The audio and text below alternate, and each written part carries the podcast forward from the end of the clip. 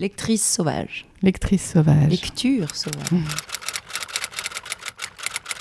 Une lectrice euh, boulimique. Carnivore peut-être.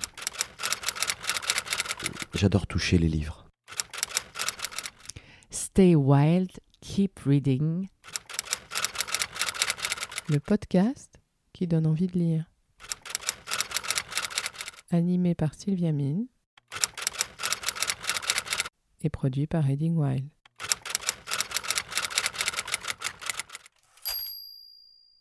Alors Cécile Coulomb, bonjour. Bonjour. Je suis ravie, ravie de vous recevoir. Ça fait longtemps qu'on devait se retrouver. Et c'est enfin chose faite. Voilà, pour parler de la lectrice que vous êtes et bien sûr aussi de l'auteur. Mais vous avez une particularité qui est une grande qualité, c'est que vous êtes très attaché à votre terre natale, Absolument. qui est l'Auvergne. Oui. Vous venez pas tant que ça à Paris. Je viens, j'essaye de venir le moins possible parce que je suis très bien à la campagne, ou en tout cas à Clermont-Ferrand, qui est une ville à la campagne. Mais il faut bien que j'y sois de temps en temps à Paris. Surtout que là, vous allez bientôt sortir un nouveau livre. oui, en fin août, le 21 août, il y a mon nouveau roman qui sort aux éditions de l'Iconoclaste et qui s'appelle Une bête au paradis. Joli titre. Merci. On a mis un moment à le trouver, donc je, je suis ravie que vous me le disiez. Alors, avant qu'on reparle un petit peu aussi de, de votre livre, il y, a- il y a une question qui évidemment me brûle les lèvres, que j'ai envie de vous poser depuis longtemps, qui est Cécile Collomb, quelle lectrice êtes-vous? Je pense que je suis une, euh, une lectrice euh, boulimique. Ouais. Euh, je ne sais pas si boulimique c'est le bon terme. Carnivore peut-être. Carnivore et très gourmande, c'est-à-dire que je lis énormément et surtout de tout. Euh, Depuis toujours? Depuis toujours, depuis l'enfance. J'ai commencé à lire avec mes oreilles puisque j'écoutais les histoires que me racontaient mes parents. Ouais. Et c'est tellement important, on oublie ça. À quel point la lecture, ça commence par les oreilles et à quel point ça commence par la voix des autres. Et c'est pour ça qu'aujourd'hui, les lectures orales euh, ont un tel public, c'est parce qu'on a tous envie de replonger dans cet état d'enfance et d'écoute et de concentration absolue. Donc moi, j'ai commencé à lire comme ça, En écoutant. en écoutant. Et ensuite, euh, il se trouve que j'ai eu la chance euh, de, comment dire, de grandir dans une famille où le livre, l'objet livre, n'était pas euh, un objet particulier, c'est-à-dire que ça faisait partie du quotidien. Donc j'ai toujours eu beaucoup de livres autour de moi. Donc je me suis plongée dans des textes que j'ai adorés. Comme beaucoup, beaucoup de gens de ma génération, je passais un certain temps dans mon lit avec la lampe de poche à lire du Stephen King, à lire des, des- des récits terrifiants parce que j'adorais ça. À quel âge À quel âge vous Ah là lisiez. Stephen King? Moi, j'ai commencé à lire Stephen King. J'étais en primaire, j'étais en CM1. Ah oui. Je me, Ouais. sou- je me souviens que le Parce que- premier Stephen King que j'ai lu, j'étais en CM1 et c'était hein. Carrie. Ouais. Oui, mais euh, c'est tôt et en même temps, été emportée. hein. donc, euh, ça me faisait très très peur. Et c'est pour ça que je lisais. C'était pour Ouais. ressentir ces émotions-là. Et en fait, pour moi, la lecture, dès le départ, c'était la recherche d'une émotion que la réalité n'était pas capable de me donner. Et, et quand je lisais euh, Carrie, Shining, euh, différentes saisons, tous, tous ces grands, grands textes de Stephen King, tout d'un coup, j'étais transportée dans un univers, dans des villes, euh, dans des histoires, imaginaires ou pas d'ailleurs, mais qui n'étaient pas mon histoire. Je sortais de moi-même, je sortais de ma vie pour apprendre de la vie des autres. Et c'était super. Tout d'un coup, vous avez une sensation de, de, de- de plénitude et de tout est possible. Et les Stephen King, ils étaient dans les- la bibliothèque de vos parents? Ils étaient dans la bibliothèque de mon frère qui avait Ah. eu pour cadeau l'ensemble des Stephen King en poche. Ça, c'est un beau cadeau. Parce qu'il était un peu plus âgé que vous, peut-être. Évidemment, il Eh était ben plus âgé que moi et moi je suis allée taper dans ses bouquins. Précoce, comme pour l'écriture. Absolument. Bah, généralement précoce en précoce en lecture donne précoce en écriture aussi. L'écriture, l'envie de l'écriture, elle est venue avec le fait de, comme ça d'être pris par cette émotion euh, en lisant. Je, euh, je crois qu'au départ, c'était une bête, une très très bête euh, émotion de mimétisme. Je me suis dit, moi, ça m'apporte tellement de choses, j'ai envie de faire pareil. C'est comme un gamin qui voit son joueur de foot préféré faire des jongles. ouais. Bah, il dit, je vais m'inscrire dans un club de foot pour faire pareil. Et moi, c'était ça. Je, me suis, je, je me suis, je pense qu'à un moment donné, je me suis dit, avec tout l'orgueil de l'enfance, j'ai envie d'être Stephen King. Puis après, je me suis dit, j'ai envie d'être Donatarte. J'ai envie d'être, j'ai envie d'être Annie Arnaud, j'en sais rien. Enfin voilà, c'est ces auteurs qui m'ont marqué. Mais je me suis mise à écrire des histoires pour essayer de provoquer ces émotions-là chez les autres. Évidemment, ça a pris du temps, hein, parce que c'était très mauvais au départ. Mais il y avait vraiment, vraiment cette envie de faire comme ceux qui avaient été si importants pour moi. Mais vous aviez quel âge quand vous avez commencé à écrire? les premières histoires, j'étais en sixième. C'était des Ah nouvelles ouais. très courtes, hein, deux trois pages, et puis après, petit à petit, ça faisait 10 pages, et après, en seconde, j'ai écrit un roman, et voilà, c'était petit à petit, hein, d'année en année, de plus en plus de pages, de plus en plus d'idées. Je regardais énormément de films, je lisais, je voyais des films, j'écoutais beaucoup, beaucoup de musique. Euh, et en plus, c'était la... moi, je suis de la dernière génération, il n'y avait pas encore euh, l'iPhone, il n'y avait pas toute la musique et les films et tout ça en illimité, il n'y avait pas Netflix En illimité. en Absolument. illimité. Et, et quand il n'y a pas ce truc-là en illimité, ça veut dire que vous savez que ce n'est pas euh, extensible à souhait, parce qu'il faut payer tout simplement. hein, voilà. Ouais. Et, euh, et donc quand vous lisez un truc, ou que vous voyez un film, ou que vous écoutez un morceau, euh, vous n'allez pas pouvoir en écouter 50 derrière. Donc celui que vous lisez, que vous entendez, que vous, que, que vous regardez, bah, vous le regardez avec une acuité démultipliée. Et les disques, on les réécoutait. euh, Ah ouais, tout le temps, tout le temps, tout le Tout temps. le temps, tout le temps, Tout le temps, tout le temps. Moi, j'avais un Walkman, quoi. Enfin, là, quand Ouais, je ouais. dis ça, j'ai l'impression d'une jeune autre génération. Un Discman. Ah bah non, c'était déjà la balado-diffusion. Ouais. Mm. C'était Vous étiez très moderne. Ouais, absolument. Mais alors Stephen King, c'était par le frère, mais, mais les autres auteurs que vous avez découverts, est-ce que vous êtes allé très tôt en librairie ou est-ce que toujours vous avez dévoré ce qui était près de vous? Euh, Il y avait, alors déjà, donc il y avait euh, Stephen King par le frère, il y avait les histoires Kipling, euh, Kim, le livre de la jungle, ça c'est ce qu'on me lisait. Il y avait Daniel Pennac, Daniel Pennac, quand j'étais petite, on, moi on me lisait du Pennac à fond. Euh, et j'étais surtout abonnée. On a le droit de faire de la pub ou pas? Je sais Bah pas. oui, bien J'étais abonnée à Je Bouquine. Ah ouais. Je lis des histoires vraies, je bouquine, phosphore. Mes parents m'ont toujours Moi, je me souviens de. J'aime lire. Ouais. Ah, j'aime lire, c'est super. tout. Ouais. Ah ouais. Euh, et, et Je bouquine, c'était toutes les semaines, je crois. Ouais. Et dans Je bouquine, il y avait un truc qui était hyper bien fait, je sais pas si ça existe encore, mais il y avait euh, une histoire qu'on lisait, et il y avait une bande dessinée qui était un extrait d'un grand classique en bande dessinée pour faire découvrir aux plus jeunes les grands classiques. Donc en fait, dans Je bouquine, vous aviez un fascicule, vous aviez votre histoire, parfois c'était Ma- Marion Muraille, Pénac ou autre Ouais. qui vous écrivait. Plus cette bande dessinée, euh, ça allait être euh, Les Hauts de Hurlevent, ça allait être euh, Stephen King, ça allait être, je sais pas moi, Steinbeck. Mais c'était en bande dessinée, donc c'était hyper accessible. Ouais. Et avec ça, vous aviez 10 pages qui vous expliquaient qui était l'auteur, euh, qu'est-ce qu'il avait fait, en quelle année et tout. Et, et c'est pour moi, c'était un monde entier qui s'ouvrait. J'ai lu tellement toute la littérature américaine que j'ai aimée, ça vient de Je, bouquine. c'est quand même incroyable. Bah non, mais c'est génial. C'est super. Non, non, moi je sais pas. euh, je vraiment merci à ceux qui ont créé Je bouquine parce que ça a été des, des très très grands moments de découverte dans mon dans mon enfance puis mon adolescence. Et alors justement, vous parliez de Steinbeck, ça fait partie des auteurs qui... Ça fait partie des, des grands auteurs que j'ai lus quand j'étais euh, collège et lycée, surtout au lycée, début de lycée. Et c'est marrant parce que c'est pas Des souris et des hommes qui a été le livre Ouais. qui m'a marqué, pas du tout. C'était Rue de la Sardine. Le premier texte que j'ai lu et qui m'a époustouflé, c'était Rue de la Sardine. C'était quoi, rue de la Sardine? Ah, c'était. euh, bah, alors, ça tout se passait dans une rue. C'était les personnages qu'on connaît chez Steinbeck qui sont à la fois complètement tordus, cassés, pris dans l'histoire américaine. Euh, pas d'argent, beaucoup d'alcool, beaucoup d'humour, beaucoup de morts, beau- beau- beaucoup d'amour euh, déçu, beaucoup de sexualité aussi. Et avec cette espèce de vivacité qu'on lui connaît, c'était très court comme texte, 100 pages. Et j'avais été, euh, c'était, je me rappelle très bien, c'était dans la collection, peut-être Folio à 2 euros. Là. Enfin, je sais pas si elle existe encore cette collection, mais j'avais découvert si, ça comme ça. si. Et euh, après, je- la, la très très grande euh, découverte, ça a été à l'Est d'Éden. Ouais. Oh là là, et là j'ai été. euh, je me suis dit, c'est possible, on peut faire ça. Et ça a été un monde entier qui s'est ouvert à moi. Parce que après ça, je me suis penchée sur ces, ces grandes sagas. Enfin, ce que moi j'appelle une grandes grande saga, fresques ces aussi. fresques américaines, voilà. Donc j'ai lu, ça n'a rien à voir, mais j'ai lu Armistice Maupin, Les Chroniques Ouais. de San Francisco. À l'époque, il y avait que 7 ou 8 tomes, 7 tomes, je crois. Oui, tome, pas tome. Là, C'est l'Auvergne qui ressort. voilà. qui revient, C'est oui. jaune. Je- C'est jaune. Voilà. C'est rose. Mais c'est bien. euh, Tome. C'est plein de couleurs. ouais. Les accents. Et, et alors, j'ai j'ai lu euh, Les Chroniques de San Francisco que j'ai adoré, mais adoré, vraiment. Je, je lisais ça de manière totalement obsessionnelle. Et alors, vous, vous partagez, vous aviez envie que vos amis lisent aussi? Vous étiez... euh, J'ai comme- pas, pas de souvenir de partage de lecture avec mes amis. Pourtant, je crois que mes amis lisaient aussi. hein. Mes Ouais. parents lisaient beaucoup, mes frères lisaient aussi. Mais j'ai pas de souvenir. Pour moi, je crois que c'était quelque chose de très personnel, de très individuel. Et en plus, je suis de la génération Harry Potter, moi, qui a vu à 11 Ah ans, oui. il y avait le premier tome, à 12 ans le deuxième, avec les librairies qui ouvraient à minuit, et toutes ces, ces centaines de gamins qui passaient sous les grilles pour avoir des livres. Donc moi, j'ai eu la chance de, de voir ça et d'y participer. Donc il y avait... Il y a eu, dans les années, début des années 2000, quoi, eu un engouement de lecture chez, la, chez les jeunes. je, qui existe encore, hein, parce que quand on voit nos étoiles contraires, Twilight Oui. et compagnie, c'est vraiment, ça, ça- c'est resté ça en jeunesse. Mais euh, moi, ça, voilà, il y a eu Stephen King, il y a eu Harry Potter, il y a eu Steinbeck, Armistead Maupin. Et c'est marrant parce que tout ça, c'est quand même pas des auteurs français. C'est ce que j'allais vous dire.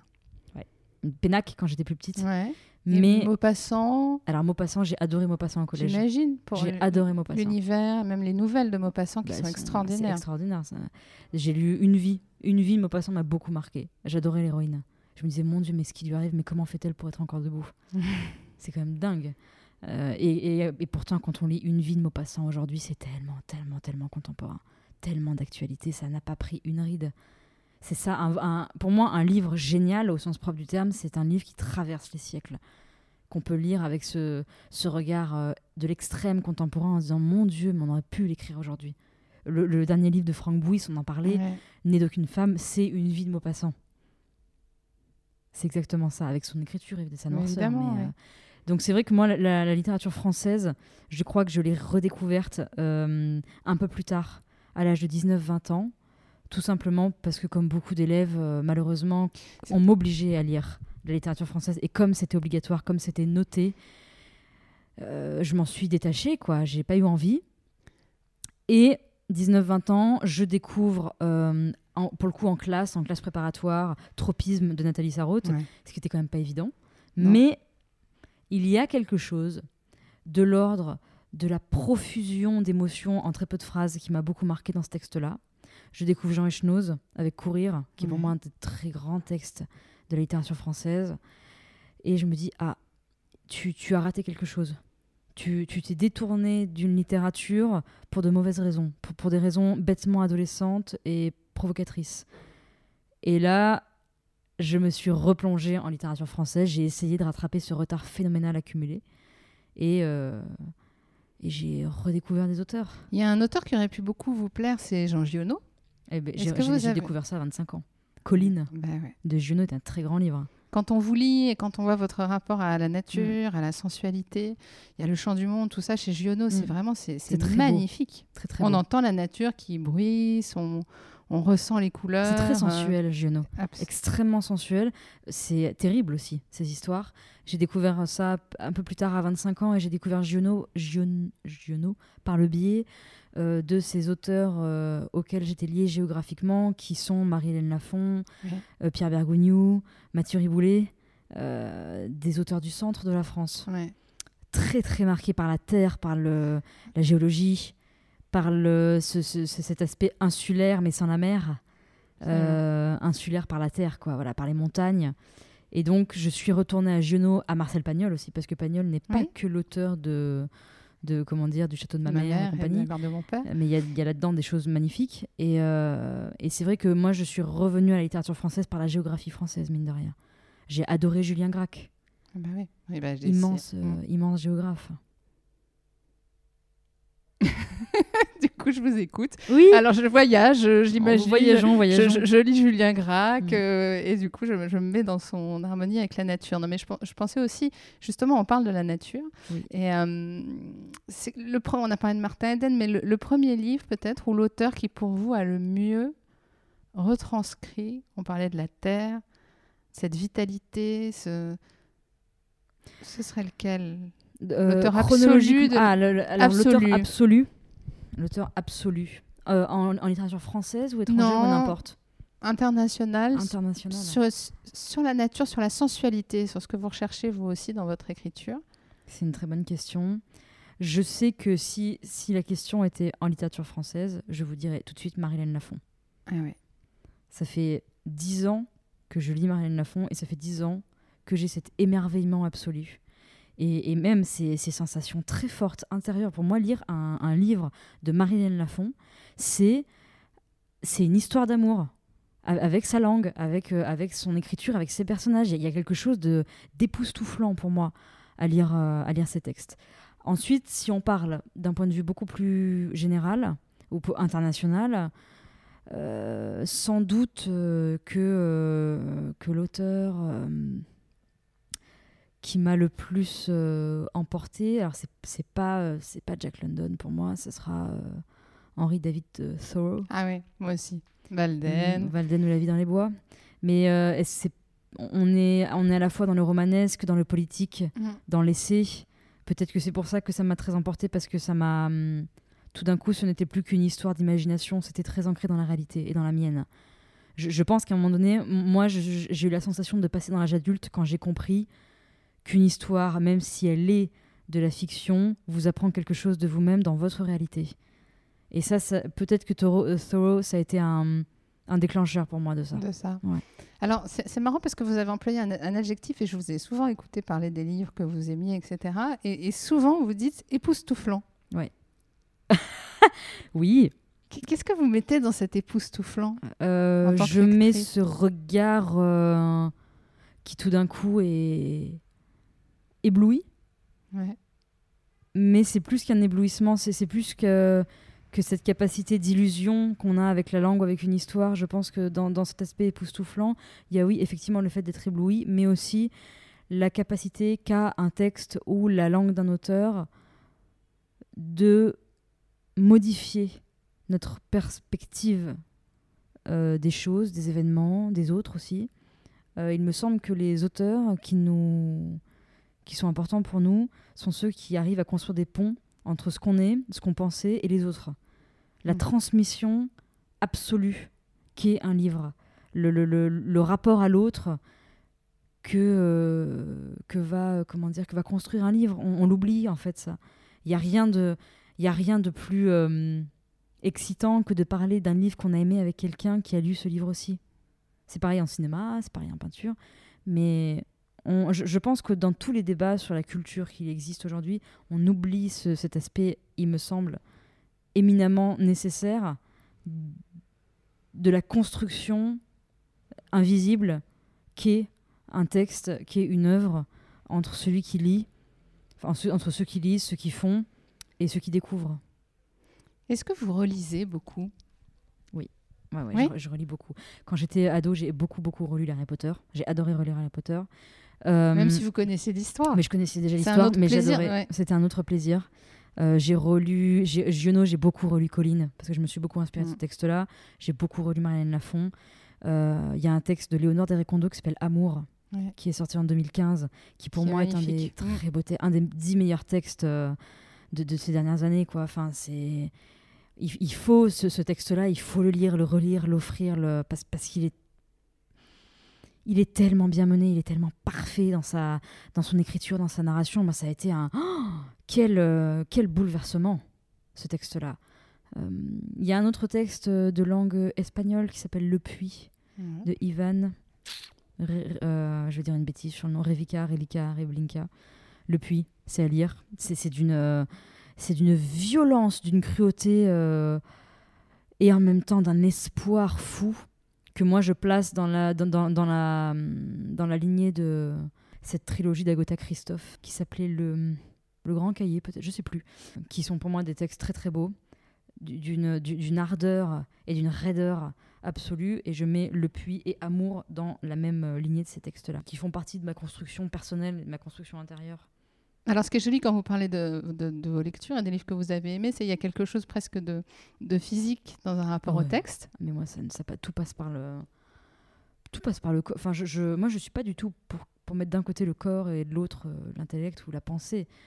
Je crois que moi, un, un texte, je le ressens physiquement. Euh, c'est c'est comme si j'étais un, comme si le texte était un grand bol d'eau chaude et que foot, on mettait moi un sachet de thé et que j'infusais dedans et que tout d'un coup ça me, tout d'un coup je suis quelque, je suis envahi quoi. Je suis, je suis envahi par cette euh, chaleur, par ce, par ce cocon, par, ce, par cette, cette langue, ces mots-là, on- voilà, euh, le mot langue euh, au sens euh, très général du terme, Ouais. tous les sens du terme, physique et euh, intellectuel, le langage et la langue. Et c'est vrai que euh, pour moi, le bouleversement, il n'est pas que, que, que dans la pensée, il est dans le corps aussi. C'est la boule au ventre, c'est euh, l'excitation, c'est la peur, la terreur, voilà, cette terreur en- d'enfance. Et, euh, et peut-être qu'en grandissant, cette terreur d'enfance a été remplacée par euh, cette envie d'absolu, ce désir. Voilà. Le, le mot important, c'est le désir. Ça peut être un désir sensuel, sexuel, terrifiant ou drôle, mais il est là, quoi. Fantastique. Il y a quelque chose, on, ouais. on parlait, c'est vrai Ouais. qu'on parlait de Stephen King, mais Mm.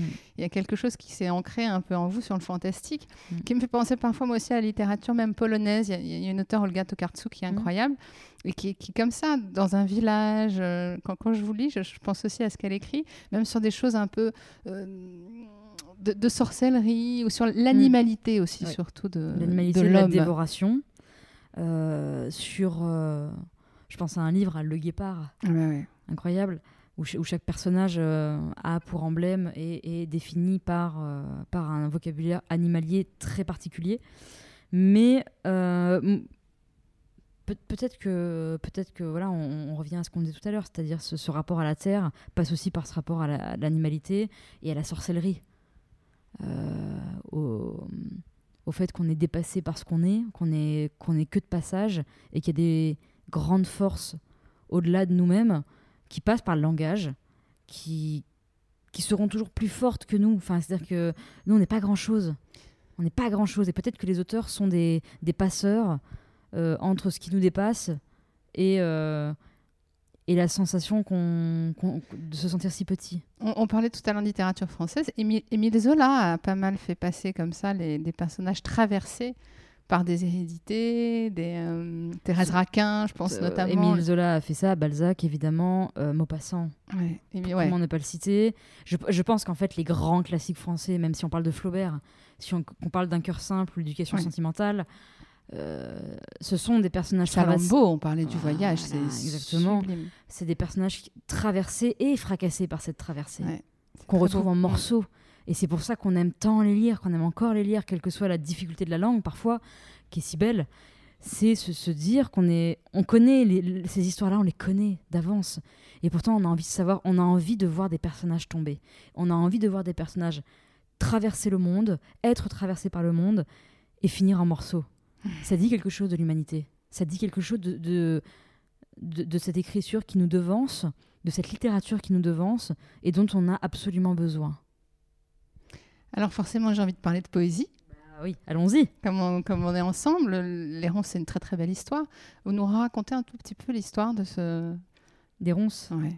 Alors Les ronces, en fait, c'est un recueil de poèmes euh, qui a été publié l'année dernière, en, enfin il y a deux, euh, non, 2018, Ouais. en juin 2018, et euh, c'était le résultat de six ou sept années de publication sur Facebook de poèmes. Euh, J'ai toujours aimé écrire de la poésie. Je ne l'avais jamais publié parce que euh, l'état de l'édition poétique en France étant euh, ce qu'il est, je n'ai même pas essayé de prendre ce risque-là. Et je me suis dit, ok, utilise ce réseau social comme un laboratoire et fais cette expérience-là. Et au bout de sept ans, il y a une communauté de lecteurs qui s'est formée autour de ces poèmes. Et donc, euh, de manière assez euh, contemporaine, euh, l'édition n'était pas le début du texte, mais la fin du texte. C'est-à-dire que c'était la fin du processus. Après sept ans de publication en ligne, le, format papier venait clore un premier chapitre de publication. Euh, Le deuxième est en cours puisqu'il sortira en mars 2020, si tout va bien. Oui, parce que vous avez eu le, le prix. ça Le prix Apollinaire, ouais, ouais. tout à fait. C'est un, Ça, c'est quand même un beau signal par rapport à ce qu'on disait sur l'édition de la poésie. euh, Ah, mais c'est un très beau signal pour, pour, mon- pour ma maison d'édition, pour la poésie de manière générale, quoi qu'on en dise. narrative aussi. Enfin, diff- très voilà. narrative, très très narrative, où chaque poème raconte une histoire de manière très simple, très directe, très brute. Euh, et c'est vrai que pour moi, ça a été une très grande aventure, les ronces. Même encore maintenant, j'ai presque un peu du mal à, en parler de manière euh, calme ou avec beaucoup de distance, parce que j'ai pas la distance nécessaire. Je, suis encore très... euh, je suis encore, euh, comment dire, très enfoncée dans ces textes-là. Il faut que j'en sorte pour le prochain, qui- qu'il faut, écrire, en tout cas qu'il faut rassembler. Voilà. Et, en tout cas, la poésie française, notamment, a toujours fait partie, pour le coup, de mon apprentissage d'écriture. Euh, très longtemps, et encore maintenant, je, je me suis obligée, euh, comme, comme un exercice intellectuel, d'apprendre par cœur des poèmes. Ouais. Euh, et très souvent, je me récite Vous des en poèmes. connaissez encore, là? Vous pourriez Oui, nous en... euh, il y, a- il y a un poème de Victor Hugo que j'aime beaucoup qui s'appelle euh, L'enfant. Et en fait, le- ce, ce poème, c'est euh, le, le poète est sur une île grecque qui s'appelle Kio, qui a été dévastée par les Turcs. Et le poète rencontre un, un enfant grec qui est tout seul, qui pleure. Et le, poème, c'est euh, Les Turcs ont passé là, tout est ruine et deuil. Kyo, l'île des vins, n'est plus qu'un sombre écueil. Kyo, qu'ombrageaient les charmilles. Kyo, qui dans les flots reflétait ses grands bois, ses coteaux, ses palais. Et le soir, quelquefois, un cœur dansant de jeune fille. Tout est désert, mais non. Seul près des murs noircis, un enfant aux yeux bleus, un enfant grec, assis, courbé, sa tête humiliée. Il avait pour asile, il avait pour appui une blanche aubépine, une fleur, comme lui, dans le grand ravage oublié. Ah, pauvre enfant, pieds nus, près des rocs euh, anguleux, hélas, pour essuyer les pleurs de tes yeux bleus comme le ciel et comme l'onde, pour que dans leur azur de larmes orageux passe le vif éclair de la joie et des jeux, pour relever ta tête blonde. Que te faut-il donner? Pour gaiement rattacher, pour rattacher gaiement et gaiement ramener en boucle sur ta blanche épaule ces cheveux qui du fer n'ont pas subi l'affront et qui pleurent et parent autour de ce beau front comme les branches ou les feuilles sur le saule. Voilà, c'était, enfin voilà. Après, Ah, il est très très long, très très long ce poème. hein. Mais Oui, vous euh, je me suis dit que vous n'aviez pas choisi le, le il, plus- est, non, il, est, il est très très long. Je pourrais, mais on en aurait pour au moins euh, encore 5 ou 6 Il minutes. faudrait faire un nouvel épisode. Il faudrait faire un autre épisode là-dessus, mais euh, voilà, il y, a- il y a pas mal de, de poèmes comme ça. Je connais beaucoup de poèmes de Victor Hugo en fait. Je sais pas pourquoi, il y, en a énormément. Il y, avait un, début de, je peux pas tous les réciter, mais il y a un début de poème qui est très connu sur euh, sur, sur Napoléon Bonaparte qui dit ce siècle avait deux ans, Rome remplaçait Sparte, déjà Napoléon perçait sous Bonaparte, et du premier consul déjà par maint endroit le front de l'empereur brisé le masque étroit. Bon, c'est Victor Hugo, c'est d'une simplicité exemplaire, et on ne peut que euh, on peut pas imiter ce genre d'auteur évidemment, mais on ne peut que euh, s'en inspirer, s'en nourrir. Mais c'est marrant parce que vous vous disiez, j'ai- j'ai- j'aime apprendre des poèmes et Mm. pouvoir les réciter, mais ça, ça, ça vous fait du, du- du bien c'est... J'adore ça. J'adore ça. C'est comme faire du sport pour moi. Ouais. Ça les mêmes. Il y a un truc physique. Déjà, il y a le fait Mhm.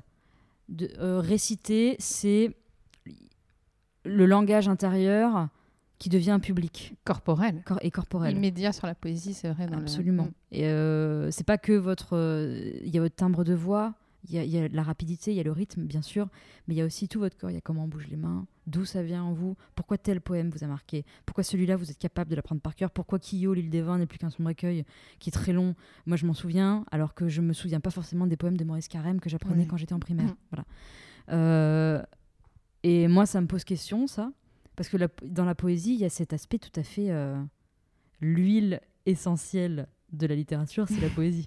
Euh, Ce sera le titre de l'épisode de podcast. de la- bien sûr. Euh, et c'est vrai qu'on est. Moi, je fais partie des gens qui, qui sont très très marqués, très marqués, parce que parce que dans chaque moment, euh, difficile ou pas de ma vie, il y a eu un, un poème ou un vers qui est venu quand ma grand-mère est décédée. C'était René Guicadou. Ce sera comme un arrêt brutal du train au beau milieu de la campagne par un bel après-midi.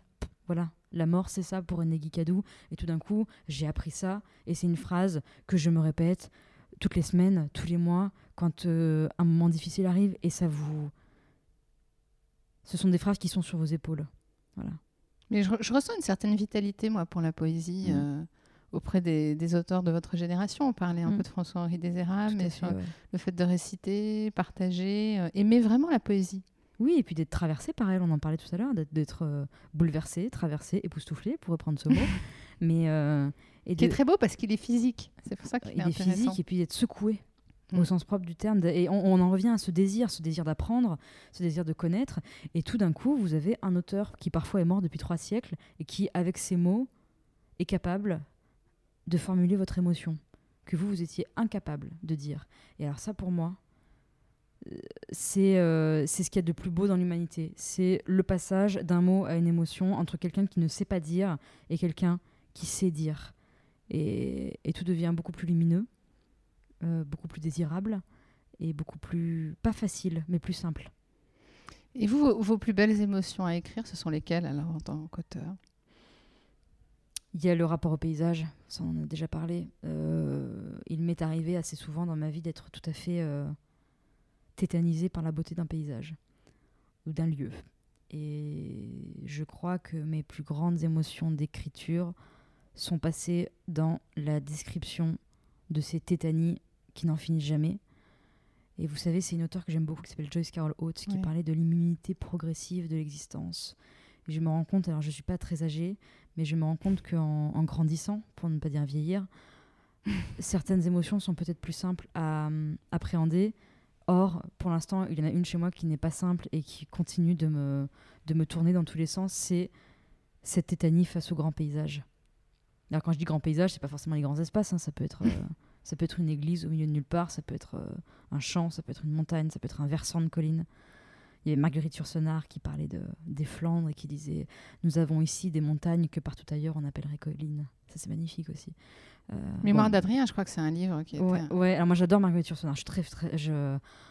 Quand j'ai lu Marguerite Yourcenar pour la première fois, je me suis dit est-ce que c'est la peine d'écrire après C'est exigeant, hein? C'est une exigence folle, mais aussi d'une liberté folle. Moi, elle m'a appris ça, Marguerite Yourcenar, que la liberté va de pair avec l'exigence. Il n'y a pas de liberté sans exigence et sans désir. Et il y avait cette phrase. Moi, j'ai appris Marguerite Yourcenar par euh, ce texte qui s'appelle Alexis ou le traité du vin combat, et avec cette fin incroyable où Alexis dit à sa femme Je vous, je vous demande pardon, non pas de vous quitter, mais d'être resté près de vous si longtemps. Ça se termine comme ça. Et ça m'avait. Oh là là, mais qu'est-ce que j'ai pleuré Qu'est-ce que j'ai pu pleurer, mais de colère, d'émotion en lisant ce texte. C'est ahurissant. Vous aviez quel âge Marguerite Yourcenar? J'avais l'avez 20 découverte ans. À quel âge? Attends. Et, Et, ça et- reste. euh, et toujours par, par vous-même ou c'est quelqu'un qui vous en a parlé? Euh, Marguerite Yourcenar, c'est parce qu'elle avait sa maison dans le, à Petite Plaisance en Amérique, dans le Maine. Et le Maine, c'est Stephen, Stephen King. King. Donc c'est grâce à Stephen King que je suis arrivée à Marguerite Ah. C'est- bizarre, hein, C'est- très on parlait étonnant. des ponts. Non, mais, Mais c'est des ponts, c'est des- voilà, ça qui est beau dans la la, géographie. culture. La voilà, on en revient à la géographie des auteurs et, et qu'est-ce que j'ai pu être? Voilà, j'ai même de l'émotion à en parler maintenant. C'était, ça a été une très très grande révélation pour moi, mais pre- presque un peu difficile parce que je me suis dit est-ce qu'on peut écrire derrière ça? Qu'est-ce qu'on peut faire une fois qu'on a dit ça, qu'on a écrit ça, une fois que les mémoires d'Adrien sont écrites, que Feu est écrit, c'est un recueil de poèmes d'elle, euh, que euh, l'œuvre noire, qu'est-ce qu'on fait derrière? Eh ben on fait soi-même, on se fait soi-même. C'est ça que ça nous apprend, ces grands auteurs-là, à se faire soi-même avec exigence et liberté absolue. Alors, on se fait soi-même et avec liberté absolue. Alors, votre prochain livre, Oui. on peut en parler un On peut petit en peu. parler un petit peu, il sort dans, dans quelques mois. Une bête au paradis. Une bête au paradis, c'est un livre, euh, c'est un huis clos dans une ferme à la campagne, euh, dans le Limousin ou la Corrèze, mais on- ça peut se passer ailleurs, on choisit, évidemment, c'est pas dit. Et c'est l'histoire de Émilienne qui tient cette ferme et qui euh, non seulement doit s'occuper de- des animaux et des terres, mais doit élever seule ses deux petits-enfants qui sont Blanche et Gabriel. On suit la trajectoire notamment de Blanche, euh, qui est l'aînée, qui devra reprendre cette ferme et qui, à 17 ans, tombe follement amoureuse d'un camarade de classe, euh, Alexandre. Mais pour Alexandre, réussir, ce n'est pas réussir à la campagne, réussir, c'est partir, c'est réussir à la ville, c'est être reconnu. Alors que pour Blanche, réussir, c'est reprendre les rênes des terres familiales. Alors Blanche et Alexandre vont, vont être séparés pendant 12 années. Et puis un jour, un beau jour, Alexandre revient, auréolé de sa gloire. Et à partir de là, je ne peux plus dire grand-chose. Mais il revient sur cette terre-là, sur cette ferme, pour récupérer Blanche. Et c'est l'histoire de ces deux adolescents qui sont devenus des adultes, qui sont tous les deux euh, meurtris par la violence de leurs ambitions, par la violence de la terre, par la violence de la campagne, qui sont tous les deux très amoureux l'un de l'autre, mais aussi très amoureux d'eux-mêmes et de leur certitude. Euh, c'est un texte très sensuel, beaucoup plus sexuel que les précédents, et c'est pour la première fois un texte où mon héros principal est une héroïne. C'est très nouveau pour moi ça. Et, euh, je crois que c'est un texte éminemment charnel, euh, fondamentalement noir et très violent, mais ça a été le texte pour lequel j'ai le plus lâché les chevaux. J'ai changé d'éditeur aussi, Ouais. donc c'est un texte que j'ai écrit sans éditeur, puisque j'ai quitté euh, les éditions Vianami pour écrire ce texte sans En éditeur, liberté. en liberté, pour revenir comme au départ, comme il y a 12 ans. Et, euh, et quand, je, quand je relis maintenant le- les épreuves de ce texte-là, je me rends compte à quel point euh, j'ai laissé tomber ma, où je me suis débarrassée de ma coquille de- de- d'auteur très sage en littérature française. Oui, vous parliez sur la sexualité, le- Mm. cette notion de sensualité, sexualité charnelle. Ouais. C'est vous qui vous bridiez, en fait? Tout à fait. Parce que d'une part, je ne savais pas en parler. Il n'y a rien de plus difficile que de faire des scènes sensuelles ou sexuelles. C'est très très dur. Et d'autre part, parce que je j'étais persuadée que ce n'était pas ma place. Or, euh, or la place d'un auteur euh, est là où il l'a créée. Donc euh, là, j'en ai créé une nouvelle. On verra. Peut-être que ce sera mon terrier pour des années à venir ou peut-être pas. Le terrier. voilà. Je ne peux pas répondre encore à cette question. On va voir. On va voir. Et alors, avant de, de, de- de conclure, quand on vous a photographié pour Reading Wine, Oui. pour l'expo Lecture Mon Amour, vous aviez choisi Paul et Virginie. Tout à fait. Sauf que là, j'ai pas Paul et Virginie avec moi comme texte. Non. Paul et Virginie, c'est un texte qui m'a beaucoup, euh, beaucoup marqué. Mais j'y pense avec cet amour. euh, Tout à fait. ouais. Donc c'est cette histoire d'amour euh, en lieu exotique. Ouais. Euh, et puis voilà, il y avait un- j'ai appris par cœur des passages de Paul et Virginie parce que c'est un des livres que j'ai le plus lu. Il y avait ce passage où, où le, le jeune homme dit euh, Pour moi, depuis que je ne vous vois plus, je suis comme un père qui a perdu ses enfants, comme un ami qui n'a plus d'amis, comme un voyageur qui erre, sur- qui erre sur la terre où je suis resté seul. Et quel effondrement intérieur de lire ça. Quelle déclaration d'amour euh, noire et terrible, mais c'était très beau. Et c'est pour ça que j'avais choisi ce texte-là à l'époque, quand on avait fait nos photos. Et vous l'aviez très bien lu. Alors là, je sais que vous en avez amené un autre. pris une pièce de théâtre. Belle Paul idée. Claudel, Paul. Claudel, magnifique. Alors, je vais vous dire pourquoi. Vraiment magnifique. Oui, alors, j'adore ce texte-là, en particulier de Paul Claudel, qui est- Je crois que j'aime ce que j'aime chez Claudel, c'est ce mélange de, de- de rigueur de la langue, de rigueur de la pensée, et en même temps de ce, ce- cette, euh, ce foisonnement sensuel qui va avec. Absolument. Euh, et j'ai aussi choisi ça parce que de- depuis que j'ai une amie qui me surnomme Tête d'or. Oui. Oui, qui m'appelle toujours Tête d'or, et c'est pas forcément à cause de la couleur de mes cheveux, Non, mais qui bah me disait oui, que je ressemblais beaucoup au personnage principal. Je vais lire le départ. Ouais. Euh, On vous écoute. c'est Cébès. Me voici, imbécile ignorant, homme nouveau devant les choses inconnues. Et je tourne ma face vers l'année et l'arche pluvieuse, j'ai plein mon cœur d'ennui. Je ne sais rien, je ne peux rien, que dire, que faire, à quoi emploierai-je ces mains qui pendent, ces pieds qui m'emmènent comme le songe nocturne? La parole n'est qu'un bruit et les livres ne sont que du papier. Il n'y a personne que moi ici, et il me semble que tout, l'air brumeux, les labours gras, et les arbres et les basses nuées me parlent avec un discours sans mots, douteusement. Le laboureur s'en revient avec la charrue, on entend le cri tardif. C'est l'heure où les femmes vont au puits. Voici la nuit, qu'est-ce que je suis? Qu'est-ce que je fais? Qu'est-ce que j'attends? Et je réponds, je ne sais pas. Et je désire en moi-même pleurer, ou crier, ou rire, ou bondir et agiter les bras. Qui je suis, des plaques de neige restent encore, je tiens une branche de minonnet à la main, car Mars est comme une femme qui souffle sur un feu de bois vert. Que l'été et la journée épouvantable sous le soleil soient oubliés. Ô chose, ici, je m'offre à vous, je ne sais pas, voyez-moi, j'ai besoin, et je ne sais pas de quoi, et je pourrais crier sans fin, tout haut, tout bas, comme un enfant qu'on entend au loin, comme les enfants qui sont restés tout seuls, près de la braise rouge. Merci. Merci C'est à si vous. cool. Et je ne peux que vous dire, stay wild. Mais euh, j'en ai bien l'intention. Stay wild, keep reading. Le podcast qui donne envie de lire. Animé par Sylvia Mine et produit par Reading Wild.